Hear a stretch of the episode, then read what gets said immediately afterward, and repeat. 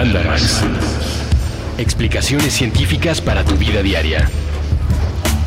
Con Leonora Milán y Alejandra Ortiz Medrano. Puentes. Bienvenidos a un Mandarax más. Este es un programa muy especial en el que estaremos hablando de un libro muy bonito que llegó a nuestras manos cortesía de su autor, que también nos invitó. Hola. Esa, ajá, esa sexy voz es Andrés Cota de Iriart. El autor de este libro que llegó a nuestras manos, que se llama Faunologías, aproximaciones literarias al estudio de los animales inusuales. Antes de, de pasar propiamente a hablar un poquito de los animales inusuales que Cota describe tan elegantemente ajá, en su libro, yo solamente quiero mencionar que Cota y yo convivimos en la Facultad de Ciencias. Fue cuando corrí el rumor. Pero tienes que decir en la Facultad de Ciencias. En la Facultad de Ciencias. corrí el rumor en ese momento de que Cota tenía en su casa un herpetario.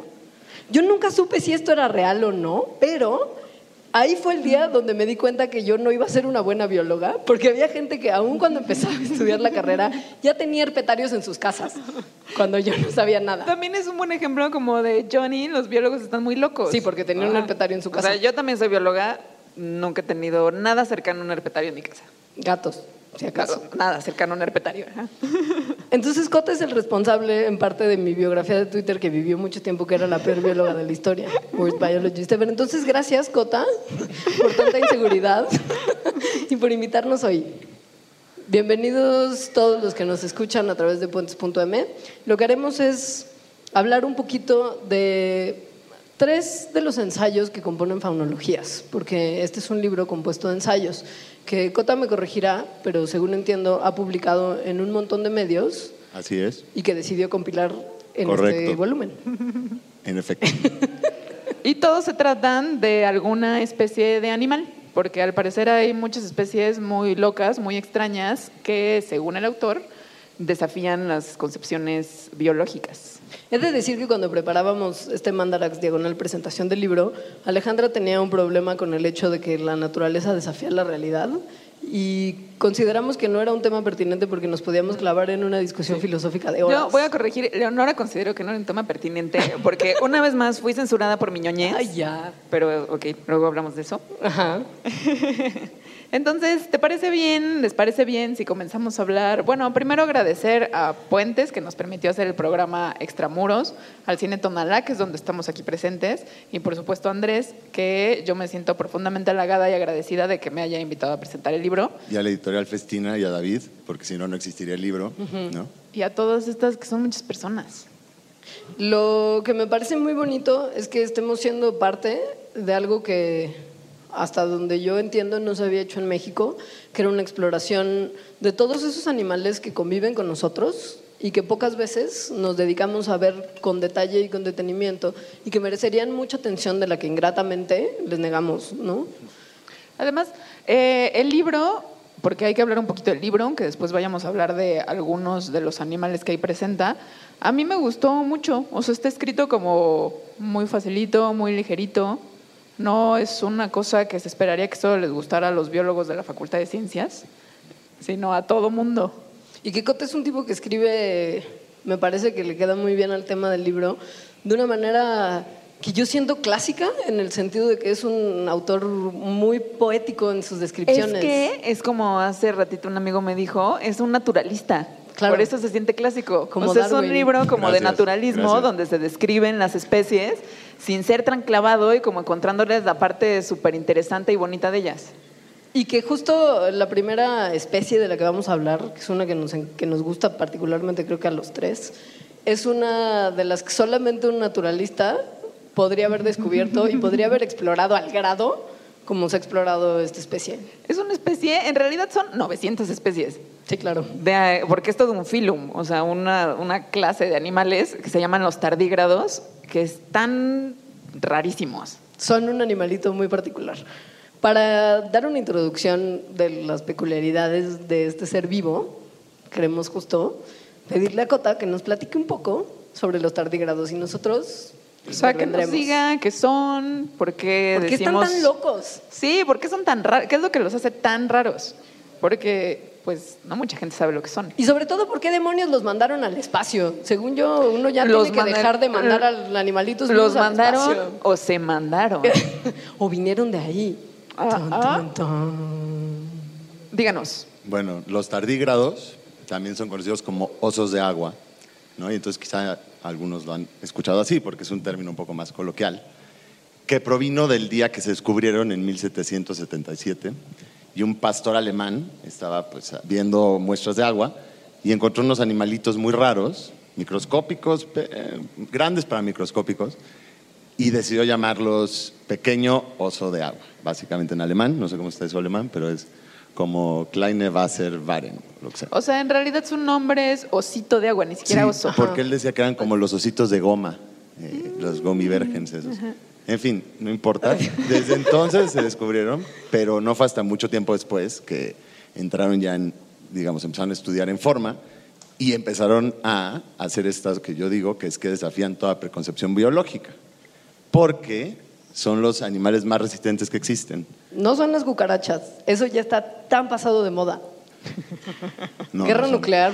Bueno, pero ni de cerca. O sea, lo que hacen estos ositos de agua es que además sí parecen unos ositos. Son microscópicos, pero ahorita que dijiste de los gummy bears, es que sí parecen. porque son como gorditos, tienen como las patitas que tienen ocho, pero como por fuera y su cabecita tierna. Pero, pero tienen garras y una proboscis Ajá. con la que succionan la vida de los organismos de los que se alimentan. Porque Y no además son, tan tiernos. Son Y además es depredadores. pro- es- es son un- depredadores y van cazando así y en es su probable medio. que si se acaban todas las especies, los únicos que no se extingan sean ellos. Es de, esos posible. momentos, es de esos momentos en los que uno agradece que sean microscópicos. No Porque si tengan- esos ositos de agua fueran tamaño grande y estuvieran en el agua, nadie nadaría.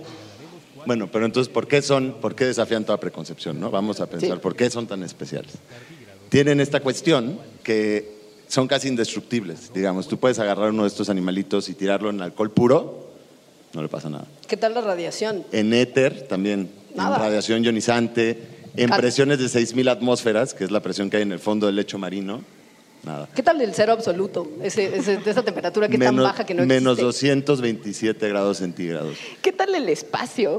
Por ejemplo. El vacío, sobreviven al vacío. Y bueno, y todo eso se llamó la atención porque hubo un reporte de unos rusos que tenían un cohete que volvió del espacio y clamaban que en la superficie del cohete encontraron pues, de estos ositos de agua, que es importante mencionar que en realidad no es que estén vivos así sobreviviendo, sino que entran en criptobiosis.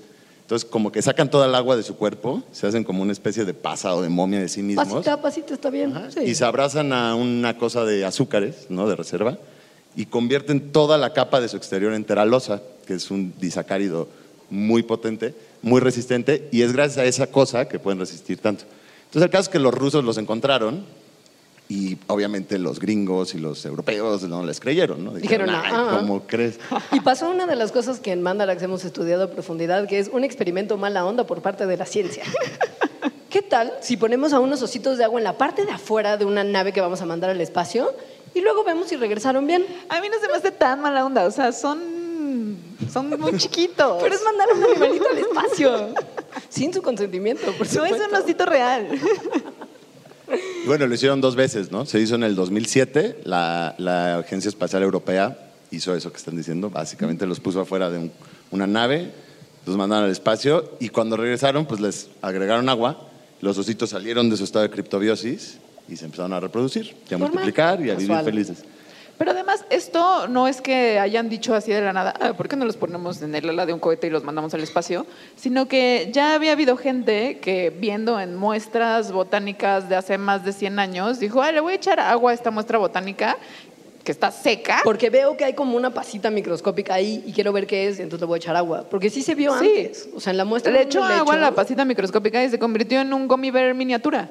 que movía una patita, dicen. Y que se reproducía. Guillermo Noza, era un médico y eso, esas hierbas que sacó ahí del herbario y que reanimó a los osos de agua, llevan más de 10 años, ¿no? No se sabe bien, ahí hay como controversia y hay gente que dice que 100 y no sé qué. Yo digo Pero el que caso sí. es que muchos años.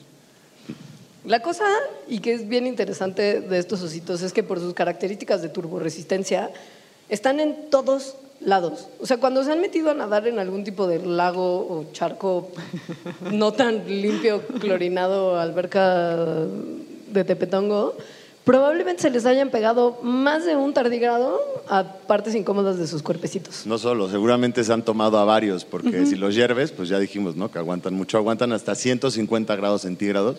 Entonces tú hierves el agua feliz de que ya no hay nada vivo ahí adentro.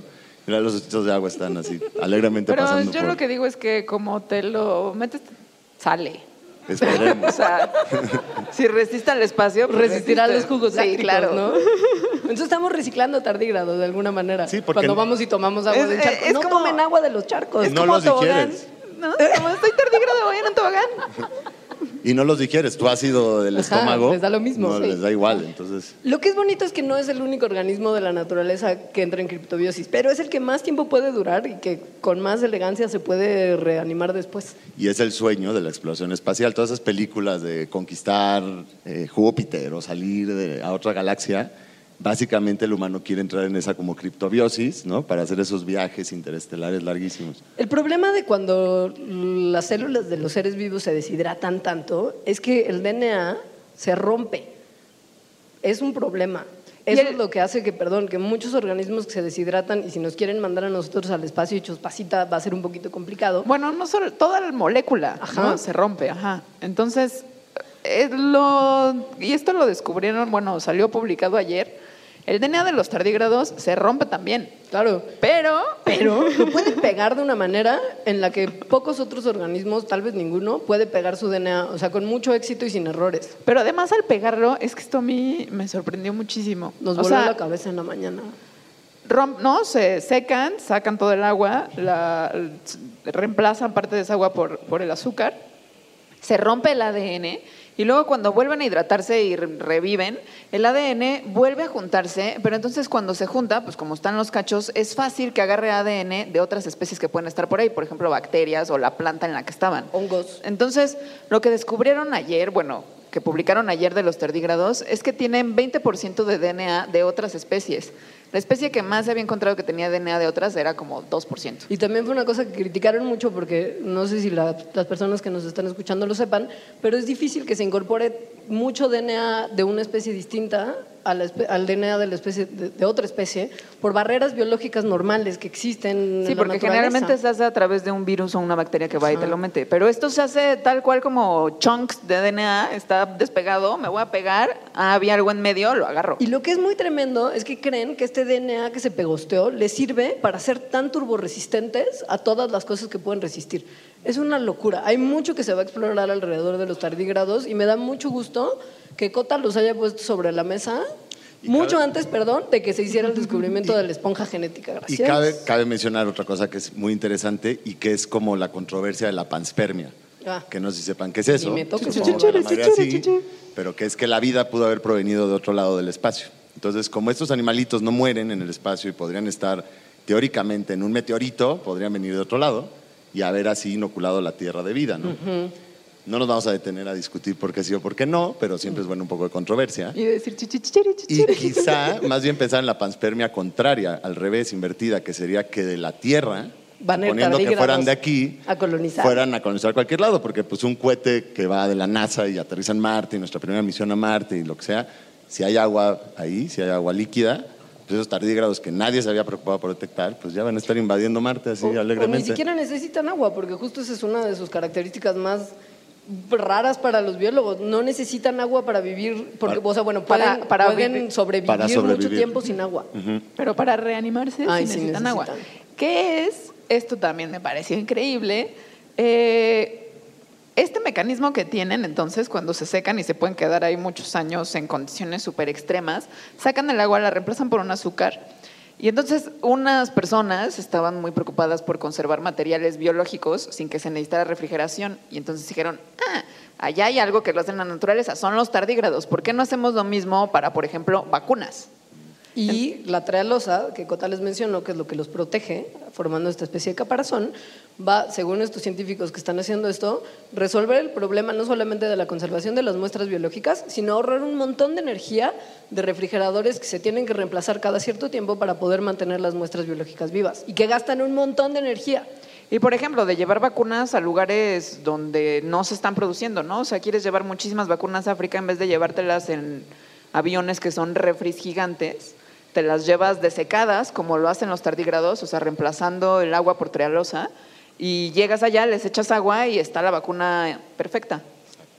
Entonces, esa cosa que es el- la biomimesis, o sea, tomar ideas o procesos, porque en este caso ni siquiera es una cosa, sino es un proceso, ¿no? Lo que hacen los tardígrados, copiar ese proceso para utilizarlo en nuestro favor está increíble. Ahora, la pregunta que le tenemos que hacer a Cota y que nos va a dar pie para hablar de un tema más de los que incluyen faunologías.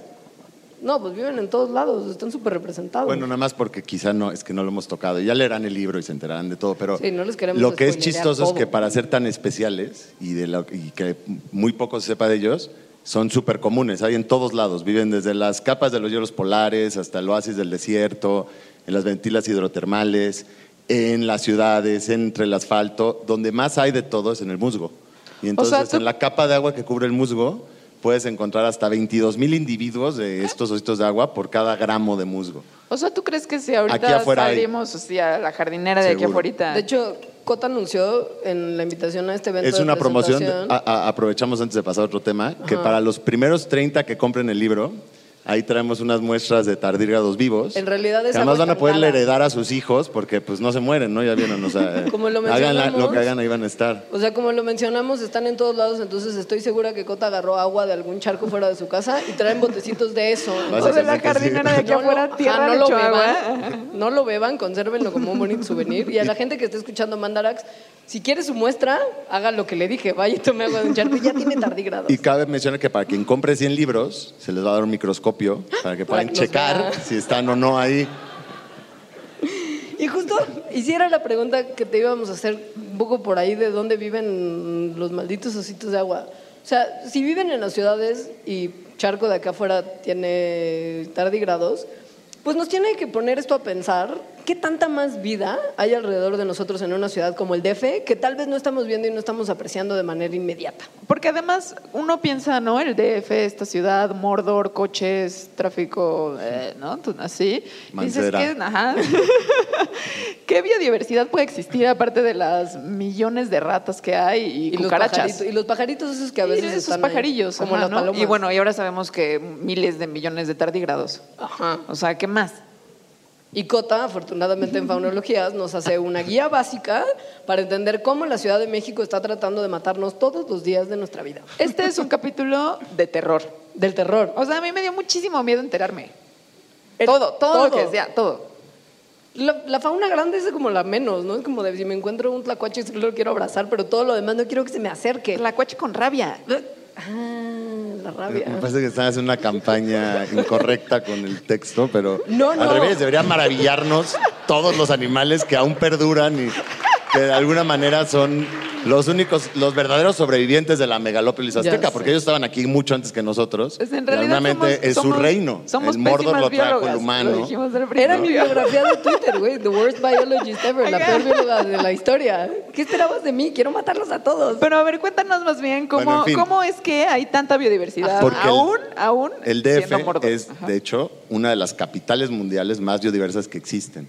Y eso es en parte porque está en una frontera biogeográfica, que eso es que aquí convergen dos zonas que tienen biota distinta, ¿no? La que viene del neoártico y el neotrópico. Creo que todos entienden ártico, trópico. Este, y entonces este es un lugar de transición donde encuentras representantes de los dos lados. Y además tenemos un gradiente altitudinal gigante, ¿no? Que va desde Xochimilco a 2.200 metros sobre el nivel del mar, hasta 4.000 en la falda de los volcanes.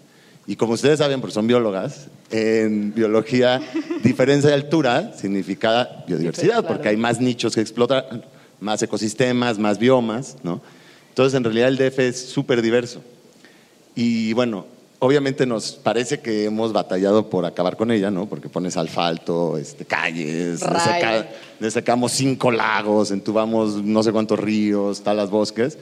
Pero aún así quedan bastantes, ¿no? Como en zonas un poquito más rurales. eh, es muy común todavía encontrar cascabeles. Alguna vez en la Facultad de Ciencias fuimos a buscar cascabeles ahí cruzando eh, el circuito y sí encontramos. Entonces, eso Se- que sí hay. se En el Ajusco también hay cascabeles. ¿Se cuenta que ha sido medio baby mordido por una cascabel?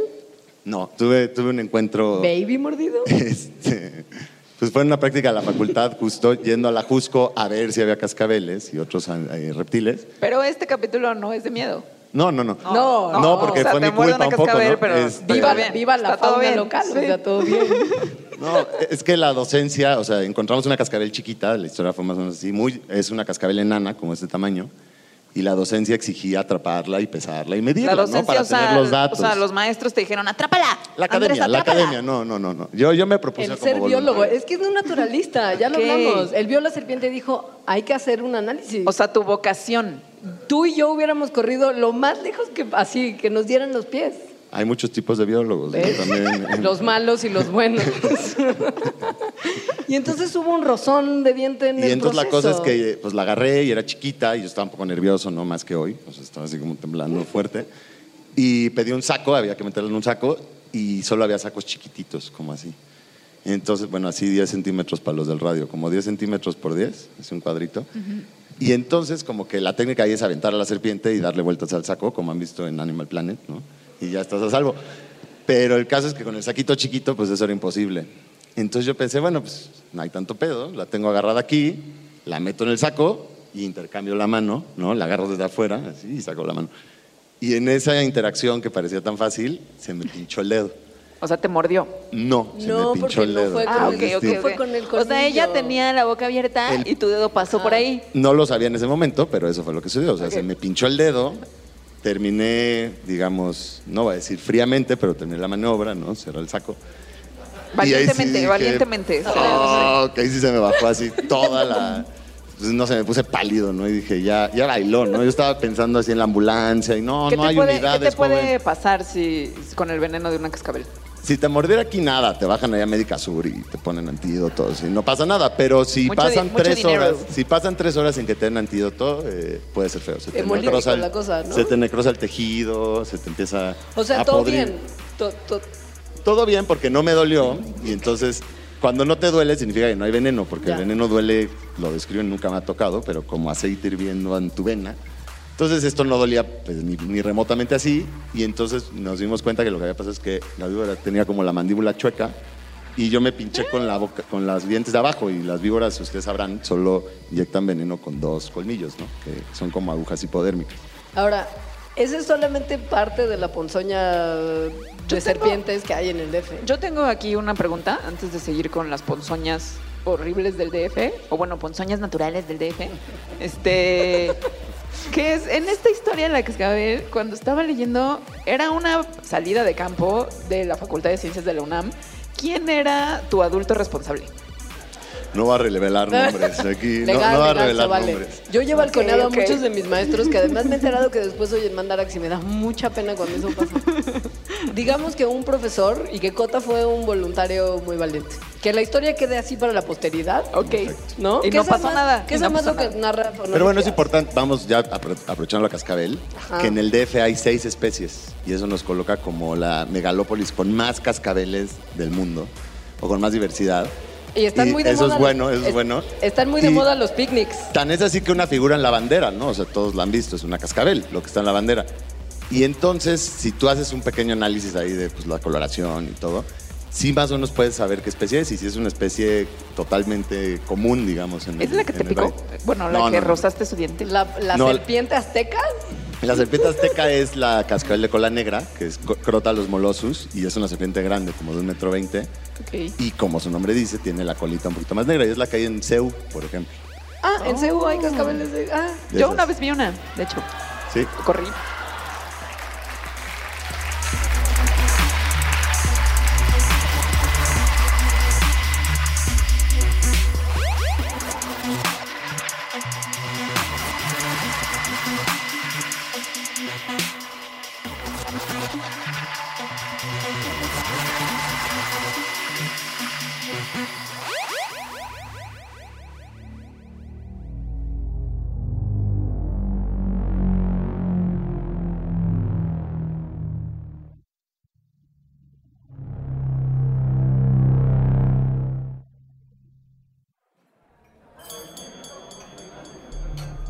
Esto es para ustedes que alguna vez se han teñido el pelo de azul, naranja o rosa. Para ustedes que coleccionan, para ustedes que leen, para ustedes que se atrevieron a utilizar un tipo de prenda que nunca antes se habían puesto y así descubrieron que les iba bien. Para ustedes que visitaron la nevería y pidieron, aunque fuera una sola vez, sabores distintos a chocolate y vainilla. Para ustedes que cada noche de brujas se atreven a ser otros mediante el ilusionismo de la tela y la máscara. Se, atreven. Para los bronies, para los cosplayers, para todo tipo de laboratoristas de la realidad capaces de inventar esas nuevas formas del punk que escandalizan a los viejos dogmáticos punks. Para ustedes que se conectan y se emocionan con una idea. Tanto como para organizar más tarde una convención, un concierto, una feria. Para ustedes que están dispuestos a darle una oportunidad a lo nuevo. Para ustedes que cambian. Para ustedes que si es necesario se ponen a leer de derecha a izquierda. Para los que buscan un cuerpo más allá de su cuerpo. Para los que están finalmente y después de tantas dudas aprendiendo a cocinar, a cantar, a hablar otro idioma. Para ustedes que están dispuestos a apretar más de un botón en busca de un programa. Para ustedes que se aventuran. Por ustedes, para ustedes, este brindis de sonido llamado Puentes.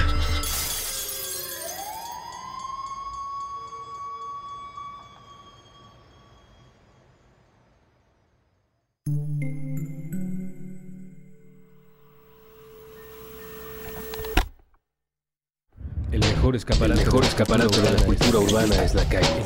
El cerebro. Con Jorge Zabarripa. Todos los lunes nuevo episodio a la una de la tarde. Puentes.me.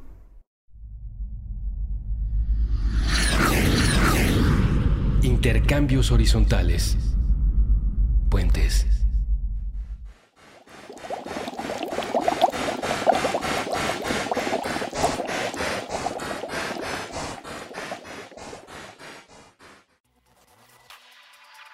Gracias a la editorial Publicaciones Festina y al autor Andrés Cota, regalaremos cuatro ejemplares de Faunologías a las primeras personas que nos manden la foto de un tardígrado y nos digan cuál es su apodo.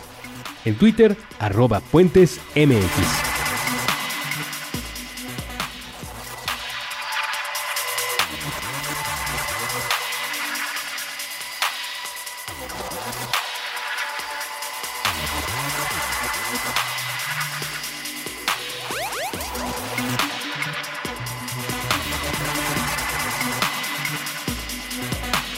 Volviendo al, al escudo patrio, y que esto es muy bonito y que Fanología nos narra muy bien, sabemos que es una cascabel. ¿Qué huele con?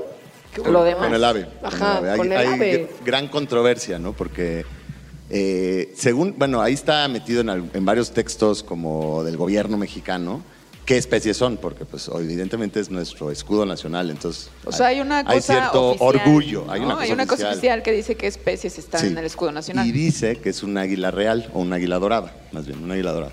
Y estas son las águilas que miden como dos metros y medio con las alas extendidas, muy corpulentas y que además generalmente no se les ha visto muy abajo de Sonora, más al sur.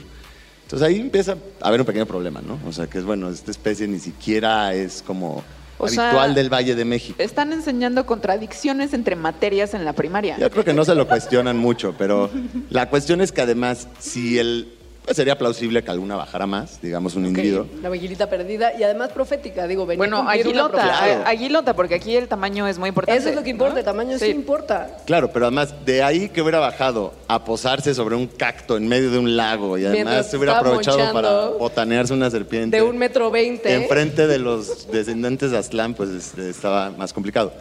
Pero bueno, si quisieron no jugar con la idea de que, bueno, la, el mito existe, entonces te puedes preguntar qué, qué especie sí es, ¿no? Si no es esta aguilota, porque además, si esa aguilota es así, imagínate qué tamaño tendría que ser la cascabel para que fuera como se ve representado en el escudo nacional, ¿no? Tendría que ser una cascabel enorme y no crecen tanto.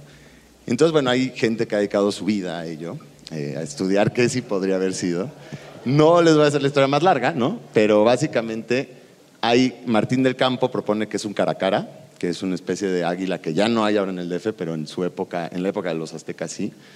Y otras gentes, alguien de ellos aquí presente, propone que en realidad podría haber sido un halcón, una especie de, que son aguilillas también, ¿no? Halcón y águila son nombres populares, y podría haber sido un halcón de cola roja o un halcón de Harris, que son muy comunes. De los que viven en el Parque Hundido. Tan comunes Yo que hay en. Coyoacán, en el Parque Hundido, se usan en el aeropuerto. Si algún día van muy temprano al aeropuerto, van a ver que sale un cetrero a volar halcones para espantar a las palomas y a otros pájaros que podrían estamparse en un avión y pues tirar.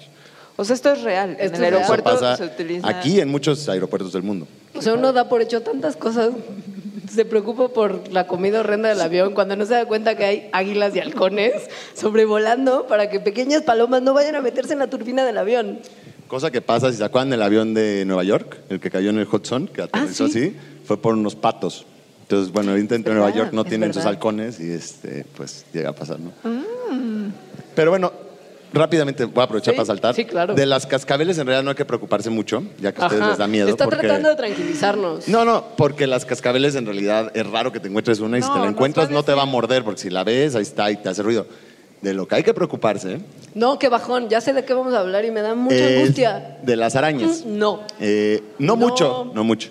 Hay un estudio que... No mucho, pero de ahora en adelante van a vivir con eso Sí. en su cabeza. Sí, porque una- las que, Sí. las que ven no son las que los van a atacar, pero Ay, hay algo esperándolos que está esperando matarlos a la menor provocación. De verdad.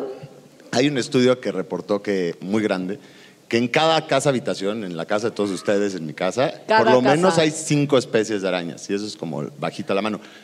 Todas ellas, o casi todas inofensivas. Solo hay El, el problema es el casi. Ajá. El casi, el casi. Son dos especies que hay en México, en el DF, que son la viuda negra, que todos conocen, y la violinista, que no todos conocen, pero ya empezaron a oír de ella porque se ha puesto un poco en boga en las redes sociales, ¿no? Y la violinista sí es una araña con la que uno no se querría encontrar. Porque Ah, porque con la viuda negra, pues uno toma el té. La viuda ¿no? negra, pon tú que, pon tú que si te pica una viuda negra no es tan grave, pero si le pica a un bebé sí lo puede matar. Pero una, en cambio, una violinista te pica y se te hace una llaga que es muy difícil de curar. Tiene un veneno ahí como que licúa el tejido y empieza a progresar la llaga, empieza a progresar y es como, no sé si conocen el crocodile que hay en Rusia. Pues algo así, pero del mundo natural. Sí, Ok. se te cae a trozos la piel, te vas volviendo como... el crocodilo de la naturaleza. Exacto. ¿Sí? Y además, en como el 20% de los casos se vuelve sistémico y ahí sí está súper grave. O, eh, explica más esto de sistémico. Mira, no sé qué tanto te guste la lucha libre, no sé qué tanto les guste a ustedes, pero había este luchador que se llamaba Emilio Charles Jr., el rey del Beautiful, que era así como güero y como una especie de cromañón, pero guapo, ya sabes. Y era rudo y era una mega estrella. Y de pronto desapareció de las carteleras, ¿no? Entonces a mí tampoco sea tan fan, pero bueno, eh, llamaba la atención porque desapareció este gran personaje. Y resulta que en el 2010, en su casa del Pedregal, le picó una violinista. Y se empezó a pudrir por dentro. No, se le empezó a hacer una herida, porque O sea, además no le duele el empezó- piquete. Se le empezó a licuar el, el, el piquete cuerpo. no duele, entonces tú no te das cuenta generalmente. Lo primero que notas es una pequeña llaguita que al día siguiente es así y un mes después es una cosa así. Que, que es muy normal que dejes que una llaga crezca hasta que un mes se te haga una cosa gigante. Porque Cota señaló como de Toda diámetro toda la palma de su, Sí. el dorso de su mano. Sí, es muy impresionante. Pero además, si se te hace sistémico, O sea, que te se va empieza a toda la pasar infección. eso, pero por dentro. Ah, perfecto. Y entonces este hombre, dos años después, con todos los recursos del mundo, murió por un- una falla renal muy grave a causa de este veneno que se tardó dos años en hacerle efecto. ¿no? Eso puede vivir en su casa, según nos cuenta Cota en Faunologías, está en lugares oscuros Eso probablemente viva en su y húmedos, casa. en eh, cajas, bodegas. Sobre todo si viven al sur de la ciudad. Ah, no, no es cierto. Este, pero bueno, es una araña como así. Hay muchas, hay 60 Es, especies. es pequeña además, entonces no se ve claramente como una tarántula gigante que dice, hola, aquí estoy. Ah, no. Es no, no. Y para saber si es violinista o no hay que verle los ojos. Entonces, si tiene ocho ojos, no hay pedo, la puedes dejar ahí. Pero si tiene seis, entonces la tienes que soltar en ese momento porque es... ¡ah!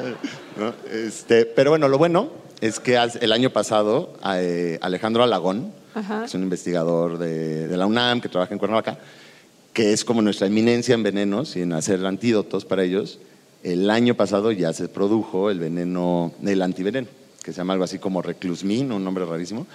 Y entonces si te pica y pues, te das cuenta que fue eso, pues te pone el antiveneno y se Porque la acabó. agarras, la ves, le cuentas los ojos y entonces y sí corres al hospital y pides ese antídoto especial.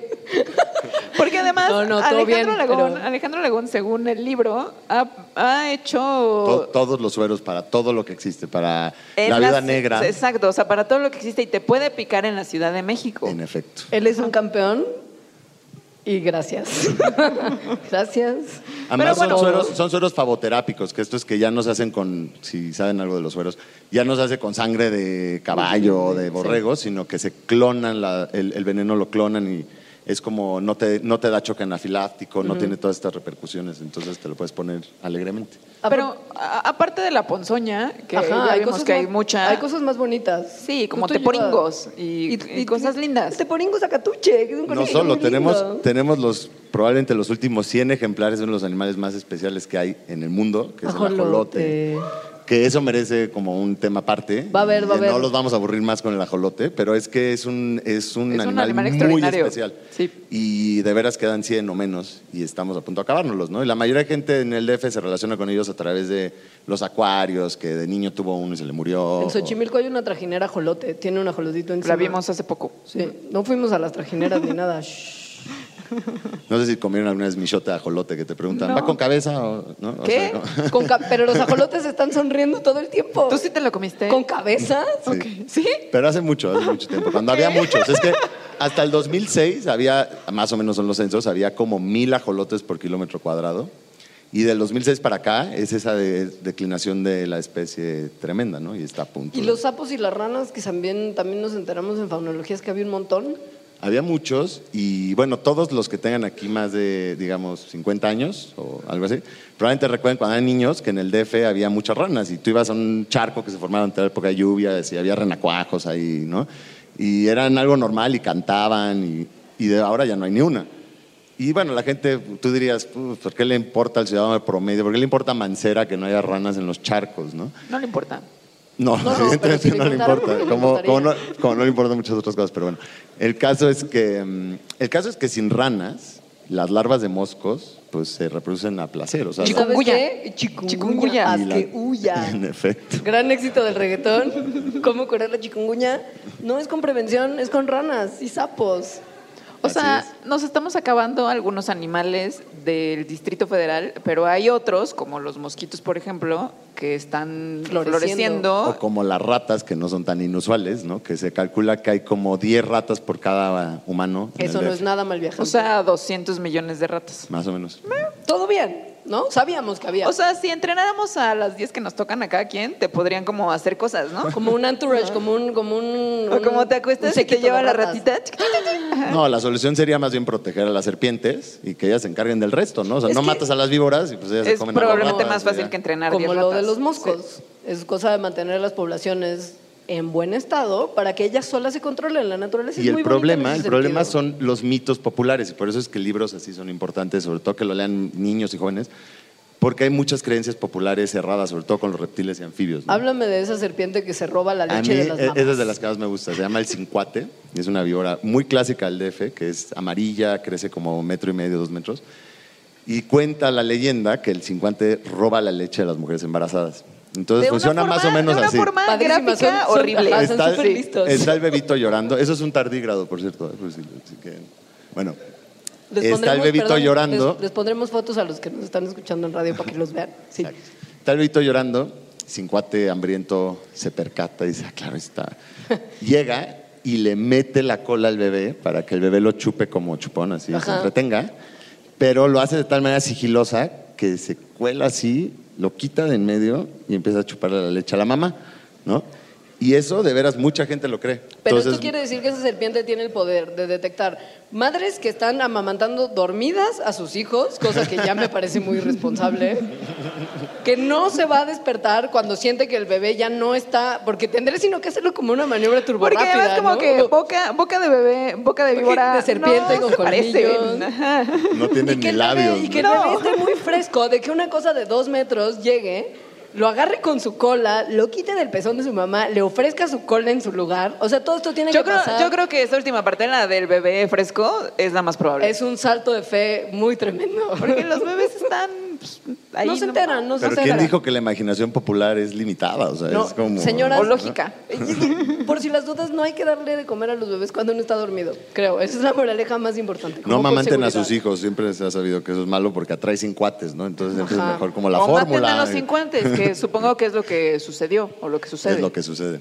No está bien, porque entonces las También ratas... hay otro que yo no sabía que está también loquísimo sobre el ajolote, o sea, sobre una cosa que hacen los ajolotes, que más puede ser como un buen pretexto para, para, para una que- sorpresita. Que embarazan a las mujeres. Ajá. Sí. ¿Cómo? Eh, eh, bueno, eso se clama, que el ajolote si te, la- si te, te estás lavando en el lago, bueno, cuando teníamos como- lagos. Ah. es- Mamá, fui a las trajineras, Y me me caí. embaracé. Me caí re- y me embaracé. Es una buena Yo excusa. he, yo ¿no? he aplicado, el- me pegaron en el estacionamiento y tengo un rayador en el coche, pero no me caí en Xochimilco y me embaracé. Porque me embarazó un ajolote. ¿Quién crees que embarazó a la Virgen? Un ajolote, claro. En fin, el chiste es que hay Muchos animales. Muchos. muchos animales muy extraordinarios, historias alrededor de ellos, muchos de los cuales no nos estamos percatando justo lo increíbles que son, que eso a mí me gustó mucho de tu libro, o sea, que es como estás diciendo, miren este animal, que, que no un tardígrado o una víbora, lo que sea, tiene, un, tiene una historia padrísima. Pero es que es el problema de la educación, porque eso te lo van a enseñar en la escuela. O sea, te deberían educar de biología con relación a los animales y las plantas y lo que hay a tu alrededor, ¿no? Amiguitos, Como ni el en la zoológico carrera. de Chapultepec debería tener animales locales, no o sea, ni en, la una carrera, cebra. ni en la carrera de biología te enseñan a muchos maestros eso.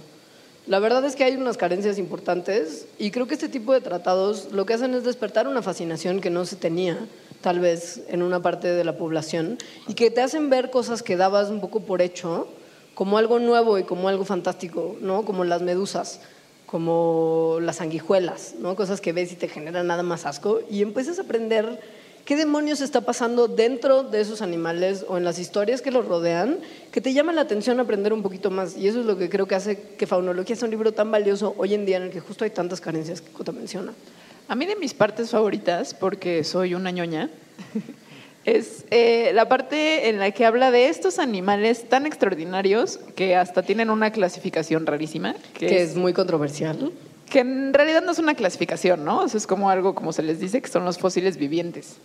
Entonces digo que a mí me gustan mucho porque soy ñoñísima, porque me gustan mucho los fósiles y, y pues por eso, en sí. Pero que las historias, además, que justo rodean estos fósiles, son fósiles vivientes, pues, son súper interesantes. Y elegimos una en particular que queremos nada más compartirles a manera de cierre de esta presentación. Y que nada más, para que sepan, con lo que hemos platicado hoy, no les estamos arruinando más que, creo que el 15% del libro. O menos, O sí, menos. nada. Ajá. O sea, ustedes pensarán que ya pa' qué. Y que solo quieren comprar el libro por su muestra de tardígrado gratis O su pero- microscopio. o su microscopio, pero la cantidad de historias que incluye faunologías es muy o sea, hasta ahora les hemos vasta. dicho dos capitulitos de muchísimos que están en el libro. Bueno, habla del celacanto para que no se Es que acabe, justo sé que el- es tu animal favorito. Para que ya no me esté entonces, comiendo. este, En el- rápidamente, así, rápidamente. En el intermedio que hace Andrés entre las dos partes más gruesas de su libro, habla de una lista de fósiles vivientes, mal llamados fósiles vivientes, digamos, y elegimos uno, nada más como para hacer un cierrecito. Y Uno que es increíble. Ajá, es justo un animal que se creía extinto y que de repente. Que oh, se creía extinto con los dinosaurios. O sea, pensaban que se había extinguido hace 65 millones de años y un día casual unos pescadores en 1938 se encontraron un pez que más mide dos metros, es gigante y, y- y no se parece a los demás peces. Entonces lo llevaron como con, la, con, con una mujer que era la que sabía más de ciencia en ese lugar, lo vio y dijo, hay que hablarle a otra persona en Inglaterra. Un Le experto, un ser muy le conocedor. mandó unos dibujos, le mandó, ¿no? O sea, vio a este pez y entonces dijo, este, o sea, esto no es posible, esto realmente es un fósil viviente en el sentido de que es un animal que solo conocemos por fósiles y además es un animal muy particular porque es, digamos, utilizando, bueno, no, no lo voy a utilizar. Es un animal muy particular porque es... eh, un se parece a uno de los ancestros de los peces que salieron del agua. O sea, ese que en Los Simpson en un capítulo, ¿no? Que está como, como un, un pececillo y tiene unas patas rudimentarias y va saliendo del agua, pues ese es su primo. Sí, lo que quería decir Alejandra es que este pez de alguna forma tiene piecitos. Es que no lo puede decir porque es muy buena bióloga, yo no. Entonces, el celacanto tiene pies, es un mal viaje. Bueno, tiene aletas, tiene cuatro aletas pies. que serían como, pues los huesos que tiene son análogos, bueno, son homólogos a los huesos que tenemos nosotros. Y si ven un video, o sea, si ven en YouTube y le ponen celacanto, hay videos del celacanto porque viven en Sudáfrica y en Sulawesi, y los pueden ver, son grandísimos, y se ve cómo mueven las aletitas como si fueran patitas. Eso a mí Como me si fueran parece- abanicos, ¿no? Sí. O sea, como lo comía. Como pero lo pez. comía. Lo comía pero en pez. No quería decir eso, pero sí, como- Nadie, todos están, todos Pero están eso- reprimiendo Eso sus me parece tan increíble porque en realidad es como si de repente nos encontráramos un dinosaurio que además de ser como qué padre que nos encontramos un dinosaurio, para la gente ñoña como yo diría, ok, ya todo eso que me he imaginado toda la vida de cómo se mueve, estoy viendo realmente cómo se mueve. Entonces, todo eso que pensábamos de cómo se mueve el ancestro de los, todos los animales que tenemos cuatro patas, ahora sabemos cómo se movía y Yo están solo- ahí vivos. Yo solo pienso ahora en los bailes de lo comía, perdón, pero para mí el celacanto, ya.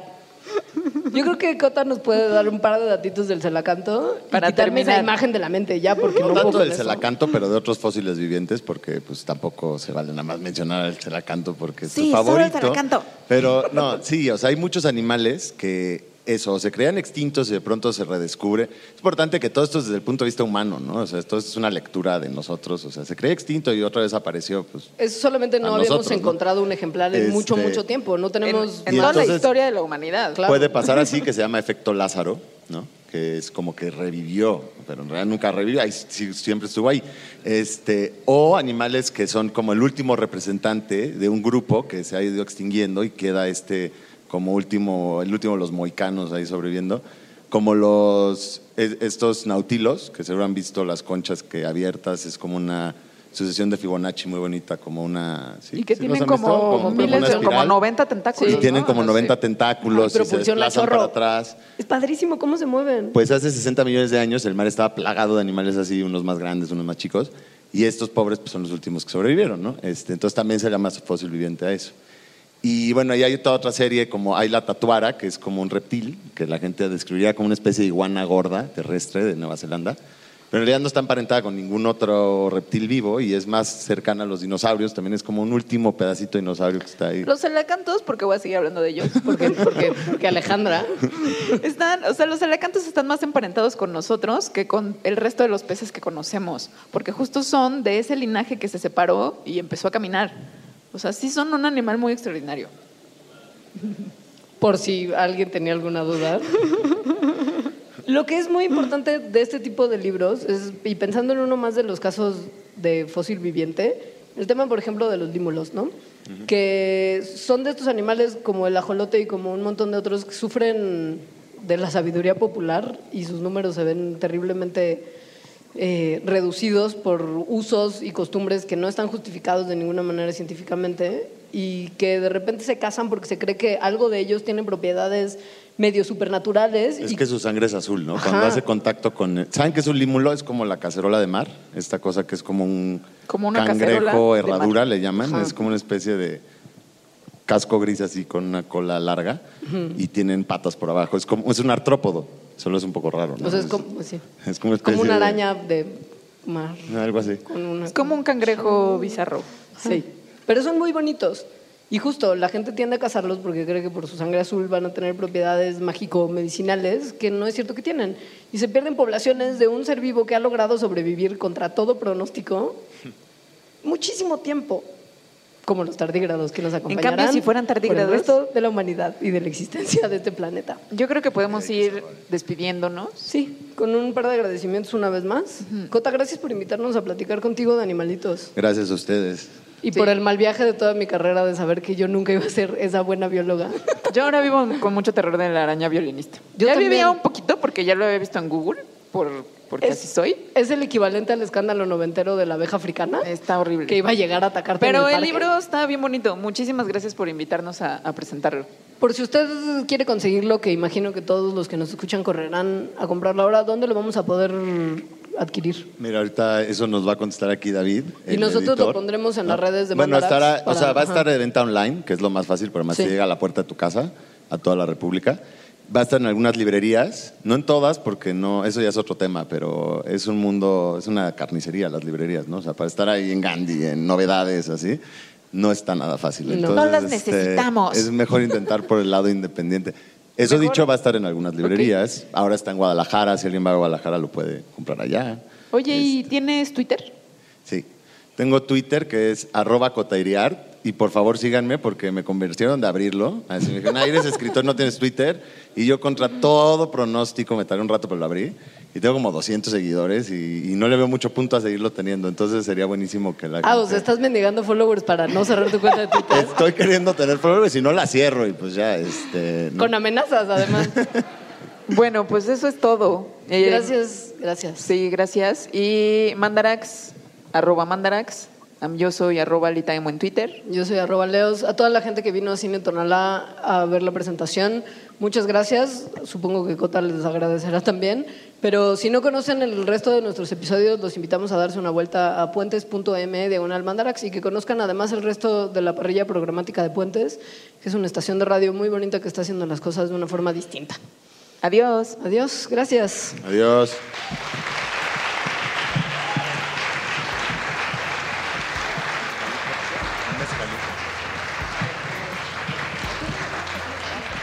Oigan, y bueno, acá afuera vamos a estar platicando más a fondo y nos dieron unas botellas de mezcal de mezcal X que está muy rico. Y me queda mencionar rápido las ilustraciones, que es la otra mitad del libro. Bueno, no mitad, digamos un, un cuarto, que son de Ana, Ana Bellido, que está por ahí atrás.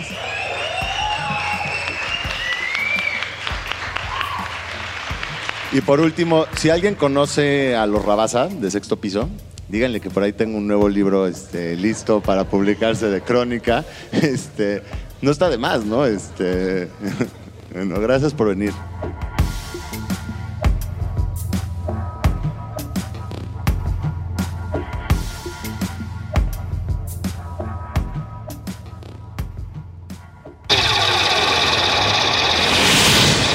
Mandarax. Explicaciones científicas para tu vida diaria. Con Leonora Milán y Alejandra Ortiz Medrano. Puentes.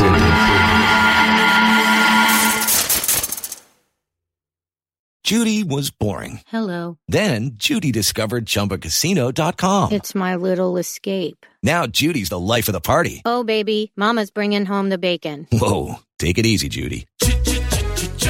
The Chumba life is for everybody. So go to ChumbaCasino.com and play over 100 casino style games. Join today and play for free for your chance to redeem some serious prizes. ChumbaCasino.com. No purchase necessary. Void where prohibited by law. 18 plus terms and conditions apply. See website for details.